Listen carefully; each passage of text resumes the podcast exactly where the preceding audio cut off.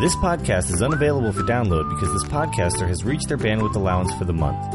You can still stream this episode by visiting Podomatic.com or using the Podomatic mobile app and searching for the title of the podcast or episode. Thank you.